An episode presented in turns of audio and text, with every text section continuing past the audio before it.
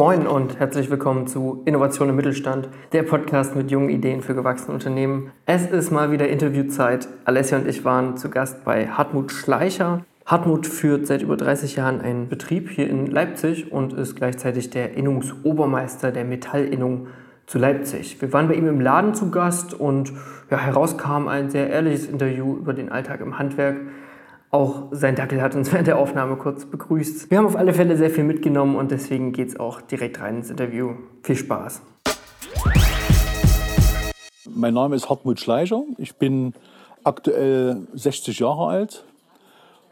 Mittlerweile habe ich es geschafft zu einem Kind und zu drei Enkeln. Oh. Ähm, keine schlechte Leistung. Keine schlechte Leistung. Ich meine, mit den Enkeln weniger, aber bei einem Sohn. Und ja, habe 1984 die Idee gehabt, mich selbstständig zu machen. Das war ja immerhin zu DDR-Zeiten, was leider nicht geklappt hat.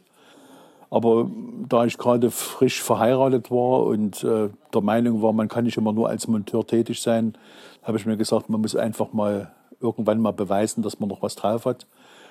Und da ich das Handwerk liebe, habe ich, wie gesagt, damals meinen Meister gemacht. Es gab einige Momente, wo man hätte am liebsten alles in die Ecke schmeißen wollen. Aber man hat, äh, umso glücklicher kann man nur heute sagen, dass ich es nicht gemacht habe. Das ist mein Kind, mein Dackel Lenz. Ja, zweite Kind. Die Leute sehen das ja nicht, aber hier läuft gerade ein kleiner Dackel ins Bild. Das ist, der ist überall. Ne? Also wo, wo wir sind, ist auch unser Dackel umgedreht. Ne? Ja. Goldig. Und na gut, summa summarum, ich habe meinen Meisterbrief gemacht, äh, habe aber keine Meisterstelle bekommen, habe dann mich damit abgefunden, war dann weiter als Monteur tätig und war verantwortlich in meinem Betrieb für museale Einrichtung. Damals gab es hier gerade in Leipzig einen ähm, äh, Kunstdiebstahl im, im damaligen äh, Bildermuseum. Und dann hat man äh, sogenannte Bildersicherung und auch äh, museale äh, Sicherheitstechnik dann eingebaut. Ja, und das hat mir Spaß gemacht und dann bin ich durch die DDR gefahren und habe dann die Kategorie 1 Museen abgesichert. Das war also die Wartburg, das Molandsteinhaus in, in Wittenberg, unter anderem äh, und noch viele kleinere und größere Museen und bin dann bis zur Wende von Montag bis Donnerstag oder Freitags unterwegs gewesen. Ja, und dann kam der große Crash und dann ähm, habe ich mir das so angeguckt drüben, das schöne Bunte in meinem Beruf, habe die ersten Schüsselfräsmaschinen innerhalb von einer Woche mir angesehen und auch die, die Schüsselrohlinge und Schlösser und Zylinder, weil ich eben mich zu meiner, äh, ich sag mal, DDR-Zeit mich in meinem Beruf schon verliebt habe. Und ich war immerhin, ich sag mal, der jüngste Meister in Leipzig damals, hier in der Kammer, okay. der, äh, sage ich mal, einen, einen Handwerkstitel in der Hand hatte. Und da bin ich auch heute noch stolz drauf. Ich bin dann zu dem letzten Bürgermeister von Leipzig gegangen und habe gesagt, ich möchte gerne mich selbstständig machen. Und da höre ich die, die Worte heute noch, dass er zu mir gesagt hat, interessiert mich sowieso nicht, in 14 Tagen bin ich weg.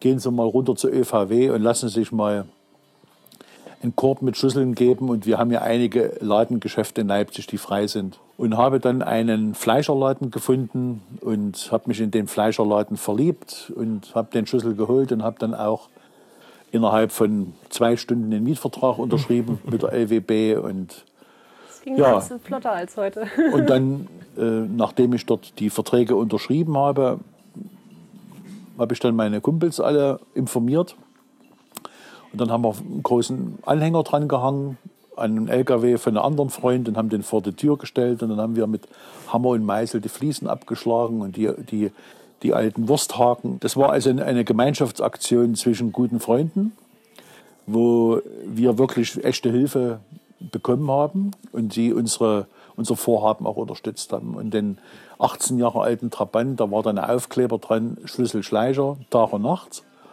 Und so habe ich eben angefangen. Ne? Also eigentlich schon, schon immer selbstständig, schon immer Unternehmer? Also ich habe, äh, ich sage mal, von niemandem etwas geschenkt bekommen. Kredite habe ich auch keine bekommen. Und ich habe dann eben eins auf der Grundlage der Kontakte und der vielen, vielen Freunde, die ich hatte in meinem Beruf, die Möglichkeit gehabt, dort zu zeigen, dass ich was drauf habe. Ja, ja, sehr spannende Geschichte. Und jetzt rückblickend, was würdest du sagen, ähm, was begeistert dich am allermeisten am Unternehmertum? Dass ich... Ähm, viel erlebt habe in den letzten Jahrzehnten und auch viel unterwegs bin und egal wo ich war. Und wir haben Baustellen gehabt im Ausland von Marokko bis Griechenland oder England oder Frankreich, wo wir arbeiten durften. Und immer wieder, wenn wir zurückkommen und ich äh, auf unserem Feldflughafen, sage ich mal, hier lande, äh, der relativ klein ist im Verhältnis zu anderen Flughäfen, bin ich überglücklich. Ja, das Letzte, was ich so im, als Gefühl noch live habe, ich war im Oktober letzten Jahres in Vietnam mit der Handwerkskammer. Und wir haben, in, weil ich auch noch dort sehr engagiert bin, als, als äh, Obermeister mittlerweile hier in der Metallinnung, ähm, haben wir in Zusammenarbeit äh, mit der Leipziger Handwerkskammer das duale Ausbildungsprofil äh, nach Vietnam gebracht, sodass wir also den Menschen in Vietnam helfen, dort Berufsschulen aufzubauen, dass dort diese handwerklichen Berufe dort gelehrt werden, nach unserem Vorbild. Und das ist eine Sache, wenn man dann ähm, bei über 40 Grad und Luftfeuchtigkeit äh, 80 Prozent, das sind so die Dinge, wo ich mir gesagt habe, ich war froh, als ich wieder hier in Leipzig gelandet bin. Man, man liebt dann ganz einfach seine, sein Umfeld. Und das ist das, ich bin der Meinung, umso älter ich geworden bin, umso mehr hänge ich an meiner Stadt. Ja. Mhm. Und das äh, werdet ihr in eurem Alter bestimmt auch noch mal erleben. Ihr habt ja jetzt ganz andere Möglichkeiten. Ihr könnt innerhalb von wenigen Stunden euch entscheiden und könnt sagen, ich fliege mal dorthin. Und dann seid ihr irgendwann mal wieder da. Und dann guckt man sich mal irgendwo auf dem Handy ein paar Fotos an das sind ja alles Dinge, wo wir uns schon mental, äh, ich sage ich mal, schon äh, vorbereitet hätten schon äh, und hätten uns ganz anders gefreut, was heute gar keine richtige Freude mehr ist. Das ist eben eine ganz andere Situation. Das kann man den jungen Menschen so gar nicht erklären. Deswegen ärgert mich in der heutigen Zeit die, die Gleichgültigkeit von vielen Menschen. Und was mich sehr ärgert, ist die Unsauberkeit und äh, mich ärgert eins, dass jemand äh, es nicht, egal wie alt er ist, einfach nicht im Blut hat, etwas zu erhalten. Wissen Sie, wenn Sie, wenn, wenn, wenn, wenn ihr heute seht, dass jemand äh, einen Kredit aufnimmt und sich verschuldet über Jahrzehnte und ein Haus kauft oder Haus ausbaut und teilweise ganze Generationen daran arbeiten und dann ist innerhalb von wenigen Minuten äh, sind die Wände beschmiert oder zerkratzt oder kaputtgeschlagen durch Vandalismusschäden. Das sind Dinge, die mich sehr ärgern, weil man ganz einfach fremdes Eigentum missachtet. Darf ich da einmal äh, provokant dazwischen grätschen? Ja. Ähm, was wäre denn, wenn es diese ganzen Beschmierungen und den ganzen Vandalismus nicht geben würde? Also lebst du nicht auch ein Stück davon, dass, dass, halt, ähm, dass du davor schützen kannst, sozusagen, dass es gibt? Ich möchte nicht sagen, dass du das gut findest oder so, aber geht das, geht das einher oder hätte man dann einfach andere Aufgaben? Also ich, habe, ich habe in meinem Beruf habe ich, äh, ich sag mal, viele, viele Aufgaben. Und ich sage mal, das, was wir zu DDR-Zeiten an Materialien hatten und unsere Vorfahren geschaffen haben im Schlossbereich, im Schlüsselbereich, schließt heute noch. Ja. Geht nach Jahrzehnten. Und ich äh, bin einer von denen, der also auch noch ein altes Kirchenschloss repariert oder ein altes Schloss versucht zu erhalten. Und das, was wir jetzt gesellschaftlich hier durchmachen, ist Profit und Teilewechslerei. Ja, alles schnell, alles günstig, schnell, alles austauschbar. Noch billiger ja. und dann noch billiger. Ja, und es spricht letztendlich ja auch irgendwie gegen die Grundprinzipien des Handwerks. Ähm, da wird schon irgendwie gegengearbeitet. Ne? Ja, wenn man überlegt, wie viele Handwerksberufe wir haben mhm. und wie viele Handwerksberufe dadurch auch kaputt gegangen sind. Ja. Und wir uns äh, und das wird, wird eure Generation merken, dass man also gewisse Dinge, die man selber als Ästhet schön findet, wie ein Lampenschirm, und man überlegt, äh, wer fertigt mir diesen Lampenschirm passend zu dieser alten Lampe? Und man wundert sich dann, dass dieser Lampenschirm, wenn man jemanden findet, der das macht, nicht mehr der Handwerker in Leipzig existiert, sondern er existiert vielleicht nur noch in Hannover oder in Bremen oder in Berlin. Und dort habe ich einen Aufwand, um den Lampenschirm käuflich zu erwerben von 3, 4, 500 Euro, wo man sagt, das steht in keiner Relation. Ich brauche doch bloß einen Lampenschirm für die Lampe. Ja. ja? ja das Und das sind die Dinge, wo wir uns selber kaputt machen. Ja? Wo man auch wissen muss, dass ein Lampenschirm, den man, ich sage mal, der 100 Jahre alt ist, der am Gestell noch in Ordnung ist, dass man den auch wieder reparieren kann, dass man dann das Gestell überholen kann, kann es neu beziehen, kann es neu bekleben. Aber da muss man auch gewillt sein, etwas mhm. zu erhalten. Klar. Ja? Was würdest du denn uns jetzt für einen Tipp geben, wie wir so einen Wandel stoppen könnten? Also ich bin prinzipiell kein Schwarzmaler. Ähm, es ist immer eine, ich sag mal, ein gesellschaftliches Problem ist das. Ja, die, wir sind in einer, in einer Zeit, die so schnelllebig geworden und jeder nimmt sich das zwar vor und, und weiß, wovon wir reden, und trotzdem ertappen wir uns, dass wir in einen Sog reingezogen werden und dass wir uns gar nicht anders verhalten können. Und äh, ich möchte nicht sagen, dass man ein Aussteiger werden soll, aber man sollte, wenn man eine Partnerin gefunden hat oder einen Partner, sollte man überlegen, wovon wollen wir leben, wovon können wir leben und wie wollen wir leben. Und die Möglichkeit hat man. Wenn man das Prinzip hat und möchte dann was Altes käuflich erwerben oder man, man, man erbt es, dass man das dann pflegt und erhält und sich erfreut im Leben. Wenn man dann diese Freude noch hat und sagt, ich habe eine alte Immobilie und ich ähm, werfe die Tür nicht ab, ich, ich, ich schleife die runter, ich erhalte das Schloss, ich erhalte das Türband. Ich habe einen Freund, der Tischler ist, der mir dort den Holzwurm dort rausbringt und leimt mir ein neues Brett ein und ich kann mich daran erfreuen. So ist nicht jeder Mensch, aber wenn ihr so seid, ist schön. Und wenn man, das ist das Wichtigste eigentlich, dass man anderen Arbeit achtet, dass man jedes Handwerk achtet. Ja, ob das ein Tischler ist oder das ein Schlosser ist, jeder hat sich Gedanken gemacht und hat etwas mit seinen Händen geschaffen und hat es vorher überlegt, hat sein Fachwissen reingebracht, er hat also gemessen, er hat dort gewisse Technologien mit reingebracht. Und dass wir von diesen Wegwerfgedanken langsam wegkommen. Und das ist das, wo ich immer noch hoffe, dass jetzt eine Generation ranwächst, dass man wieder anfängt, etwas zu reparieren. Nee, es stimmt, ja. Aber es ist auf jeden Fall eine Bewegung, die zu erkennen ist. Ne? Gerade auch durch dieses Bestellen online und so ist es auf jeden Fall schon so. Die Leute tendieren oder viele tendieren dazu, einfach auszutauschen.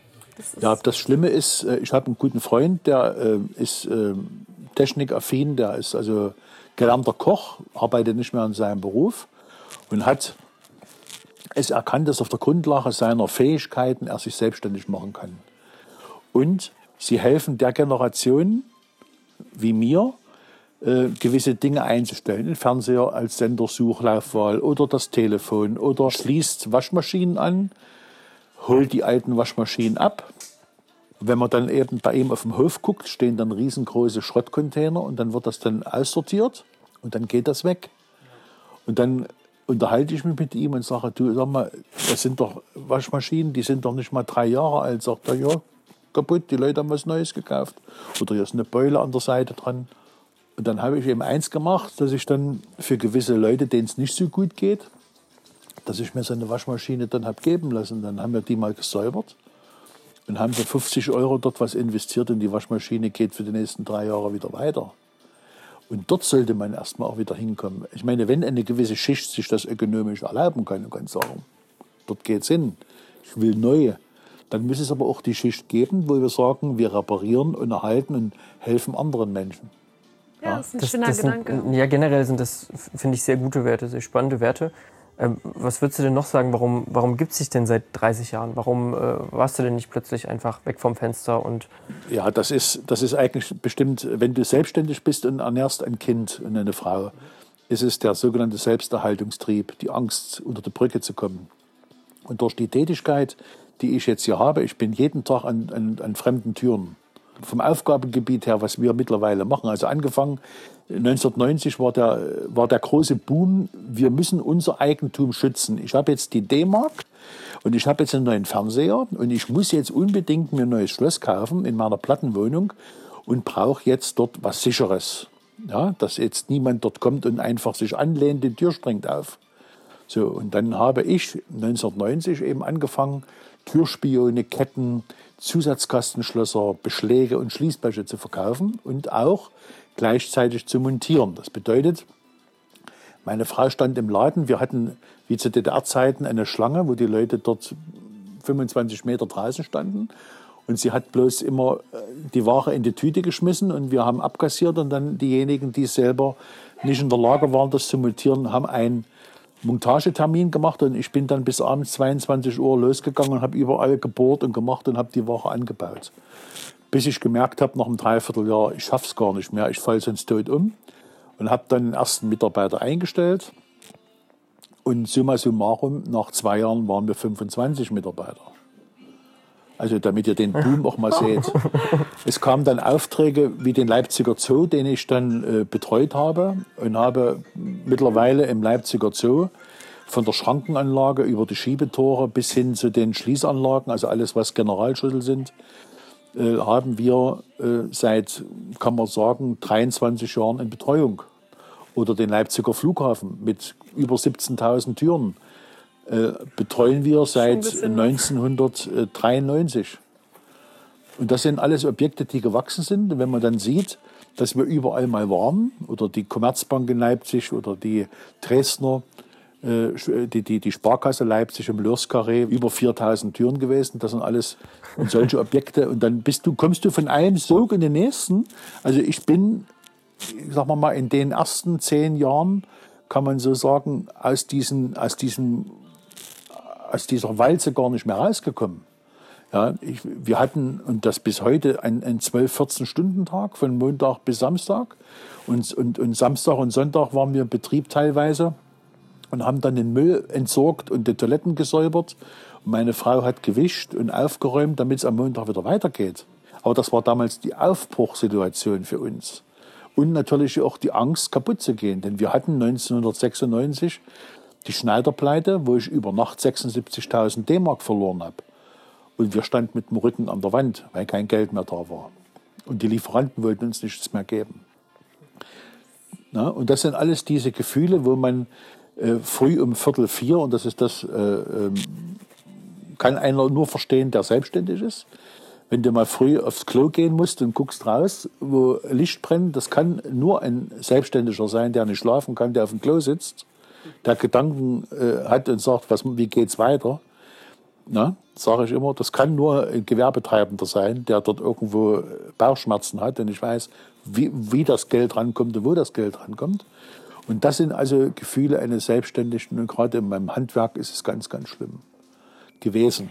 Ähm, ja, Hartmut, vielleicht kannst du uns noch mal ein bisschen genaueren Einblick geben und uns einfach mal erzählen, wie so dein typischer Tag aussieht und vielleicht auch, was mhm. deine operativen Aufgaben sind ist schon ganz verrückt, das ist unterschiedlich, weil ja jeden Tag ist ja eine andere Situation. Also ich habe zum Beispiel im Vorfeld, der gestrige Tag, früh um 6 Uhr aufgestanden, äh, meine Frau 6.15 Uhr und dann gehen wir gegen 7 Uhr aus dem Haus und sind in der Firma. Und 7.30 Uhr offiziell fangen wir hier im Unternehmen an. Und dann setzen wir uns an den Rechner und dann gucken wir die ersten E-Mails an. Dann haben wir teilweise zwischen 20 und 100 E-Mails, die bei uns reinkommen. Das sind also Schlüsselbestellungen, Zylinderbestellungen, äh, irgendwelche Einbrüche, die irgendwo sind, wo man uns bittet, dorthin zu gehen und das wieder in Ordnung zu bringen. Ja, und dann treffen wir uns mit den Monteuren, dann sprechen wir den letzten Tag ab, nehmen die Montagescheine entgegen und äh, besprechen Situationen, wo halbfertige, unfertige Sachen sind, dass wir dann noch das am Tag äh, organisieren können und geben die neuen Aufträge aus und dann fahren die Monteure wieder raus auf ihre Baustellen und sind unterwegs.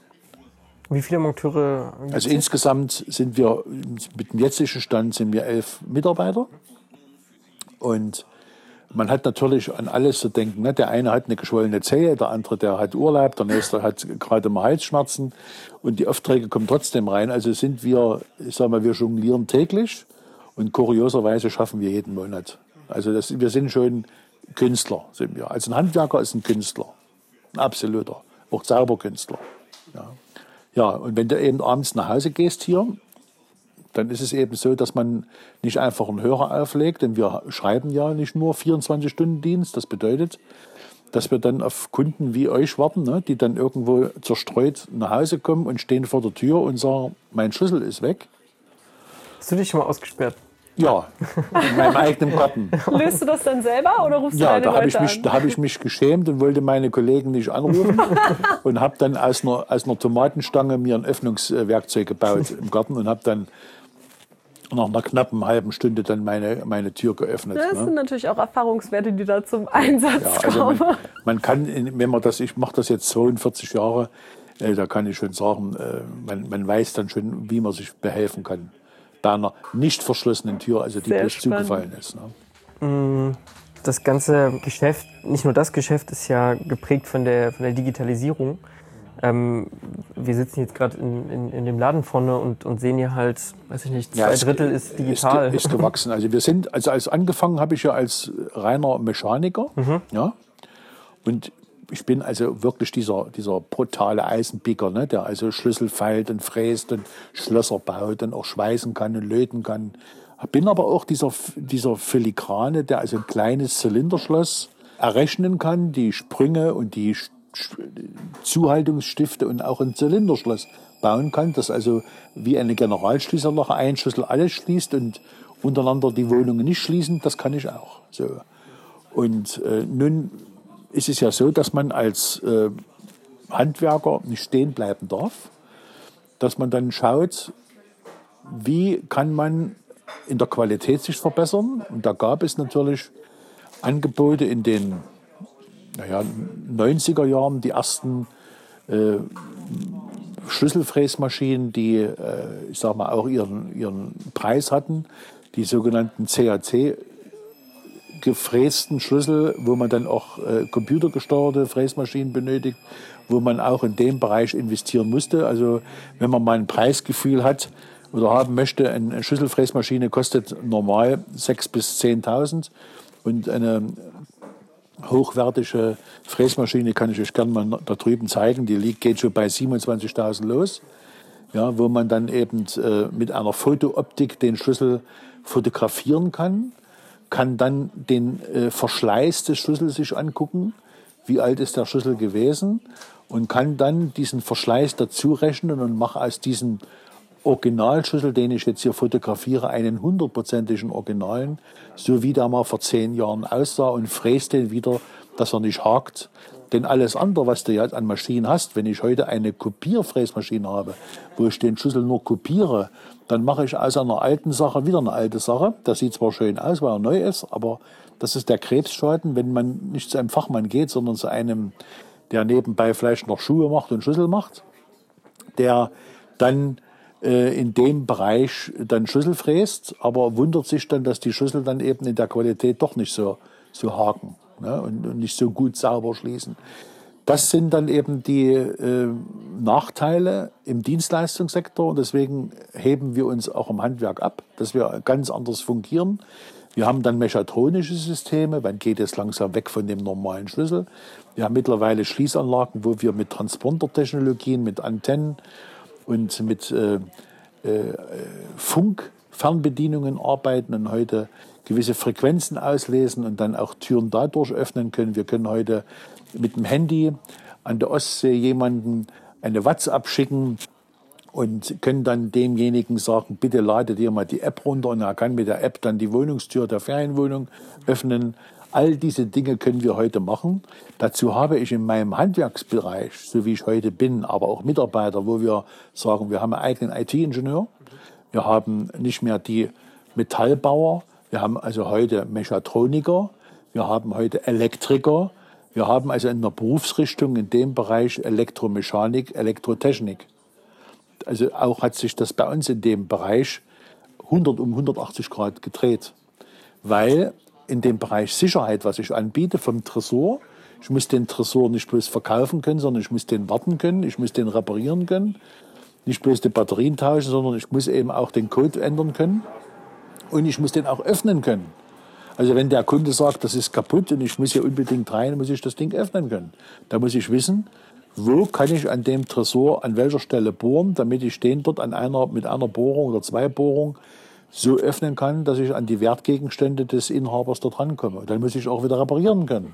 Das ist schon eine lange Kette, ne? Aber ich glaube, zusammenfassend kann man auf jeden Fall sagen, dass äh, Digitalisierung in der Firma Schleicher angekommen ist. Auf jeden Fall. Ich habe da noch mal eine Frage und zwar ist es ja so im Internet, wenn man da Schlüsseldienst eingibt oder Sicherheitsdienst, ja. da kursiert ja schon der ein oder andere Anbieter, der vielleicht ja. Was sagen Sie dazu? Ähm, also ich kann nur sagen, ich habe nichts gegen Mitbewerber. Mhm. Denn ich bin auch nur ein Mensch und ich freue mich über jeden Berufskollegen, der äh, anderen Menschen hilft. Und das ist äh, eine, eine, eine, Tätigkeit, die wir hier machen, die wir ganz einfach äh, anbieten müssen. Denn ein Schloss sagt dir nicht, dass das Schloss in der Zeit zwischen 7 und 16 Uhr kaputt geht oder dass die Tür in der Zeit zwischen 7 und 16 Uhr zufällt, sondern für mich ist es wichtig, dass mein Kunde, der mit mir alt wird, der bei mir etwas gekauft hat, wo ich gearbeitet habe, den Service hat, indem er hier anrufen kann und das Tag und Nacht und dass ich ihm helfe, aus seiner prekären Situation herauszukommen. Wie machst du das dann, wenn ähm, Leute dich zum Beispiel anrufen, damit du irgendwie die Arbeit von anderen gegebenenfalls ausbesserst? Wie gehst du damit um? Das ist ein ganz heikles Thema, ähm, sehr ungern, ja, weil ich äh, versuche immer zu sagen, wenn jemand Mist gebaut hat oder der Kunde unzufrieden ist, dann sollte man auch demjenigen die Möglichkeit geben, dreimal seinen Mist äh, zu wandeln. Das ist erstmal so A und O. Aber das, was wir jetzt hier machen, im Servicebereich vom Notdienst her, ist ja eins, dass wir heute kein, kein Telefonbeantworter haben, dass wir also immer ans Telefon gehen. Das ist das Erste, egal wann. Und dass wir als erstes hinterfragen, wo ist es? Welche Situation haben Sie? Ist es die Tür nur zugefallen? Ist sie verschlossen? Haben Sie die Tür verschlossen? Ist, die, ist der Schlüssel weg? Oder was ist los? Und wenn dann der Kunde sagt, ah, ich habe die Tür nur zufallen lassen, dann muss man dem Kunden sagen können, ich brauche eine halbe Stunde. Sie müssen sich ausweisen können, danach wenigstens, dass wir wissen, dass Sie auch dort wohnen. Und das kostet so und so viel. Und das muss ein seriöser Partner sagen können. Wir haben hier in der Stadt Leipzig haben wir drei Preise. Das bedeutet, dass in der normalen Arbeitszeit hier in Leipzig, egal wo das ist, wir am Tag 72 Euro verlangen. Da ist also die An- und Abfahrt, die Arbeitszeit und die Mehrwertsteuer dabei. Und das nach Feierabend, also nach äh, 16 Uhr, wenn normalerweise alle nach Hause gehen, wir die gesamte Nacht einschließlich samstags 89 Euro verlangen. Und Sonntag und Heiligabend kostet bei uns das 110 Euro. Und was anderes gibt es nicht. Also da muss ich mal kurz einwerfen. Ich habe äh, am zweiten Weihnachtsfeiertag vor zwei Jahren ähm, meine gesamte Familie ausgesperrt und ähm, dann in der Hektik ganz schnell irgendjemanden angerufen und nur an dieser Stelle schönen Gruß an meinen Papa. Hat nämlich am Ende 2000 Euro gekostet. Ähm, der Herr kam mit einem Akkuschrauber, der nicht richtig geladen war. So, mein Papa ist auch Handwerker, hat dann die Garage aufgemacht, hat dann noch die Bohrmaschine rausgeholt und gemeinsam konnte das Schloss dann aufgebohrt werden. Aber eben, das ist, äh, ja, das ist, glaube ich, also nicht glaube ich, sondern es ist echt wichtig, dass man da schaut, mit wem man da irgendwie. Aber wir versuchen das seit vielen, vielen Jahren. Ähm, dass wir gucken erst mal am Telefon, was will derjenige von uns, was kostet das? Und jedes seriöse Unternehmen, egal was es ist im Handwerksbereich, wenn man denen erklärt, in welcher Situation man sich befindet, kann einem sagen, was es kostet. Und wenn der sagt, das werden wir dann sehen vor Ort, dann kannst du gleich sagen, leg dich wieder hin, ich nehme was anderes. ja. Ich habe noch zwei kleine Fragen. Also in der, in der DDR war das ja alles noch ein bisschen was anderes mit der Berufswahl. Das war ja oft auch, ich sag mal, vorgeschrieben. Aber was wolltest du denn als Kind immer werden? Also warst du schon immer also so ein bin, kleiner bin, Bastler? Nee, ich bin in der Fahre was ganz Utopisches. Also und zwar, ich muss dazu sagen, mein Vater war Lehrer. Mein Großvater war Lehrer, also Pädagogen und die, die ganze Verwandtschaft und Tanten. Meine Mutter war Zahntechnikermeister, also war ein Handwerker.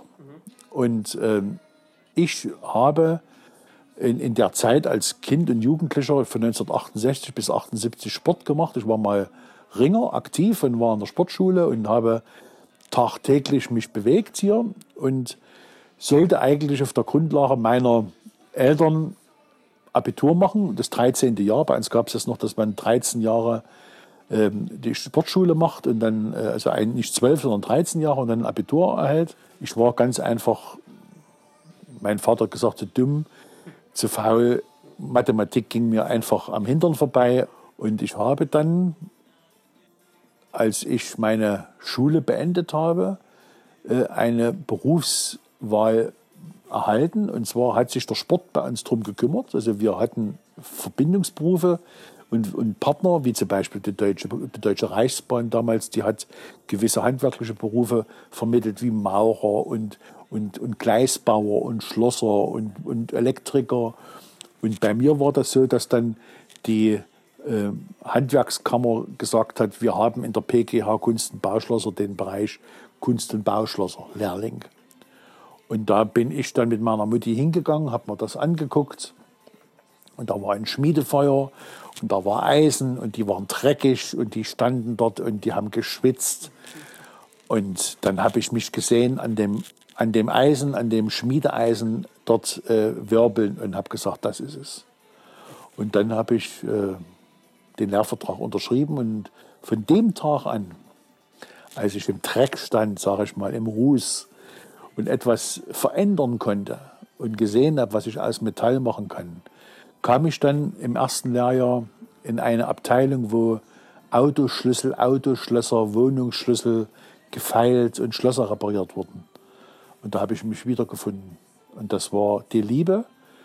Und äh, ich würde, ich bereue nicht eine Sekunde. Ich würde das sofort wieder machen. Wirklich. Also es gibt nichts. Ich habe durch den, durch den Beruf so viele Menschen, so wie ich euch heute kennenlerne, habe ich jeden Tag durch meinen Beruf, jeder, jeden Tag andere Situationen. Und jeden Tag, da müsst ihr euch mal vorstellen, jeden Tag andere Türklinken. Und an, an jeder Türklinke ist eine andere Situation. Ja, äh, kranke Menschen, gesunde Menschen, freundliche, Dünnköpfe. ja, alles, alles. Jede ja? Türklinke hat ihre Geschichte. Und jede Türklinke hat ihre Geschichte. Und, und ich kann eigentlich aus meinem ganzen Repertoire so viele Dinge erzählen, wo manche denken, ich bin hier äh, irgendwo in Münchhausen. Aber es ist nun mal so, wenn du die Aufgabe hattest und du konntest was umsetzen, konntest etwas verändern, dann war es eben auch so, dass wir eben ins Ausland gehen durften, wo dann ein Kunde, den ich kennengelernt habe, mal zu mir sagt, das vergesse ich nie, das erzähle ich in einer Kurzform.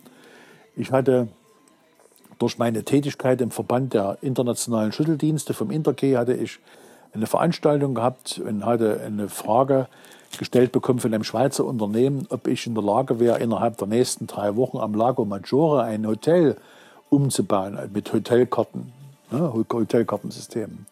Und ich sage, wie kommen Sie denn auf mich? Ne? Unser Hersteller hat gesagt, dass Sie sehr flexibel sind mit Ihren Leuten und dass Sie in der Größenordnung Flughafen und Zoo und, und Banken gebaut haben und andere Hotels. Und so, dass wir gesagt haben, überhaupt kein Problem. Warum nicht? Tür ist Tür. und da bin ich dort, äh, nach zwei Tagen äh, habe ich mich ins Auto gesetzt, bin dort runtergefahren und habe dann in Canero die ganzen Hoteltüren aufgemessen. Das waren 235 Türen. Ja, dann habe ich ein Angebot gemacht und dann hieß es, Auftrag erteilt, geht los. Und dann haben wir die Türen umgebaut. Innerhalb von einer Woche waren wir mit sechs Mann dort. Und da waren die so begeistert und hat gesagt, würden Sie denn auch für uns weiterarbeiten? Da habe ich gesagt, natürlich. Ich sage, wo haben Sie denn überall Hotels?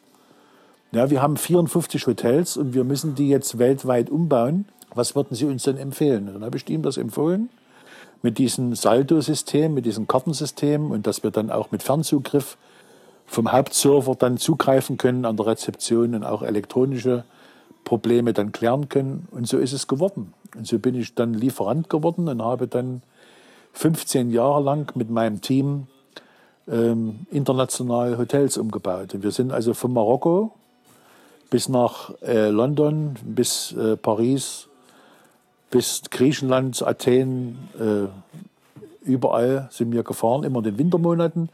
Das bedeutete im Oktober bis Februar, wenn die Hotels zugeschlossen wurden, diese saisonalen Betriebe, haben wir für den Schweizer Konzern deren Hotels umgebaut. Und dann kam diese kleine Kuchenbude wie wir hier, kam jemand, ein Architekt auf uns zu und sagte dann mal, ähm, wie sicher sind Sie denn eigentlich? Ich sage, was bedeutet denn das, wie sicher? Ja, wo dürfen Sie denn überall arbeiten? Ich sage, was ist überall? Wir sind auf dem Flughafen, wir sind in der JVA, wir arbeiten militärische Objekte. Aha, okay. Na, ich schicke Ihnen jetzt mal einen Antrag und da werden wir Sie mal eine Sicherheitsüberprüfung machen lassen. Und da haben die uns dort, haben wir das gemacht. Naja, und dann haben wir einen Auftrag bekommen, dann äh, das russische Konsulat und die amerikanische Konsulat.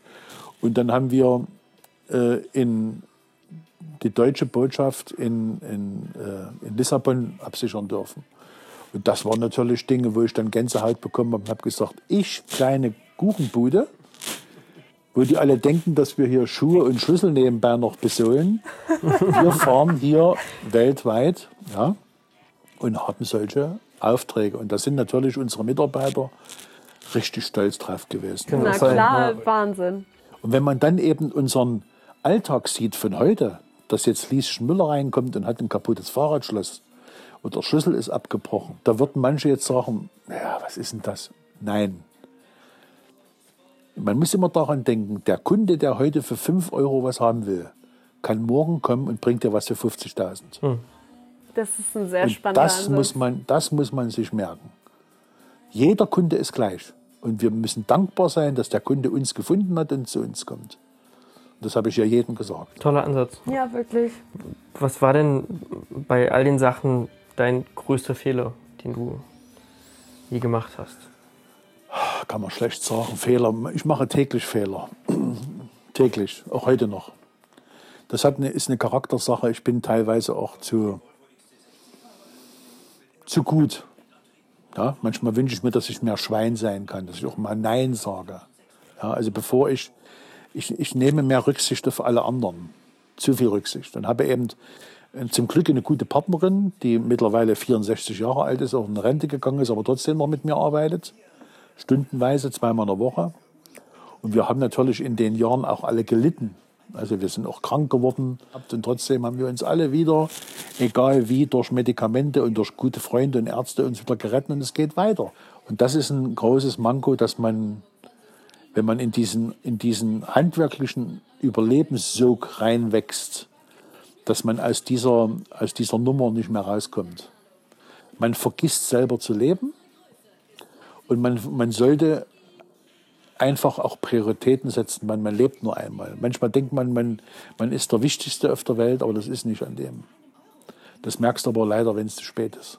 Bei mir ist es schon zu spät, was das anbetrifft. Ja, ich finde es trotzdem toll, wie du das reflektierst und wie du da äh, drüber sprechen kannst. Das ist auf jeden Fall stark. Ja, das ist, äh, man muss in der Frage schon ehrlich sein. Ja, ja, das stimmt. Ich kann nicht einfach sagen, ich würde es nochmal so machen, weil ich bin nun mal so und ich arbeite so, auch in meinem Handwerk und ich bin jeder Mensch ist ja einmalig, was das anbetrifft, und ich bin in der Frage schon einmalig. Ja. Alles klar, ich glaube, wir kommen so langsam äh, zu der letzten Frage, mit der wir unseren Podcast abschließen. Und zwar hast du uns jetzt deine Geschichte erzählt und du wärst sicher nicht bis hier gekommen, wenn du nicht auch mal nach ein bisschen weiter vorausgeschaut hättest, ein bisschen über den Tellerrand. Ähm, du bist irgendwie in Bewegung gewesen und warst innovativ. Und jetzt ist unsere Frage natürlich, was gibst du denn, also was wäre dein Tipp an den Mittelstand, um innovativ zu bleiben? Man sollte sich auf jeden Fall gesellschaftlich engagieren, egal in welche Richtung. Immer täglich über den Tellerrand hinwegschauen, die Umwelt beobachten, das Umfeld, das tägliche Umfeld und das, was man machen möchte, auch wirklich machen das, was man, egal was man macht, aber wenn man der Meinung ist, ich bin dafür berufen, diese Tätigkeit umzusetzen, dann sollte man das machen. Und man sollte so lange an sich arbeiten, bis man glücklich ist. Und wenn derjenige glücklich ist mit seiner Arbeit, dann sollte er das machen. Und wenn er es nicht ist, sollte er ganz schnell sich irgendwo was überlegen, aber nicht andere Menschen quälen. Dann sollte er einfach was anderes machen. Ganz toll. Gutes Schlusswort. Gutes Schlusswort. Sehr, sehr spannend. Ui, jetzt ist der kleine Dackel wieder da.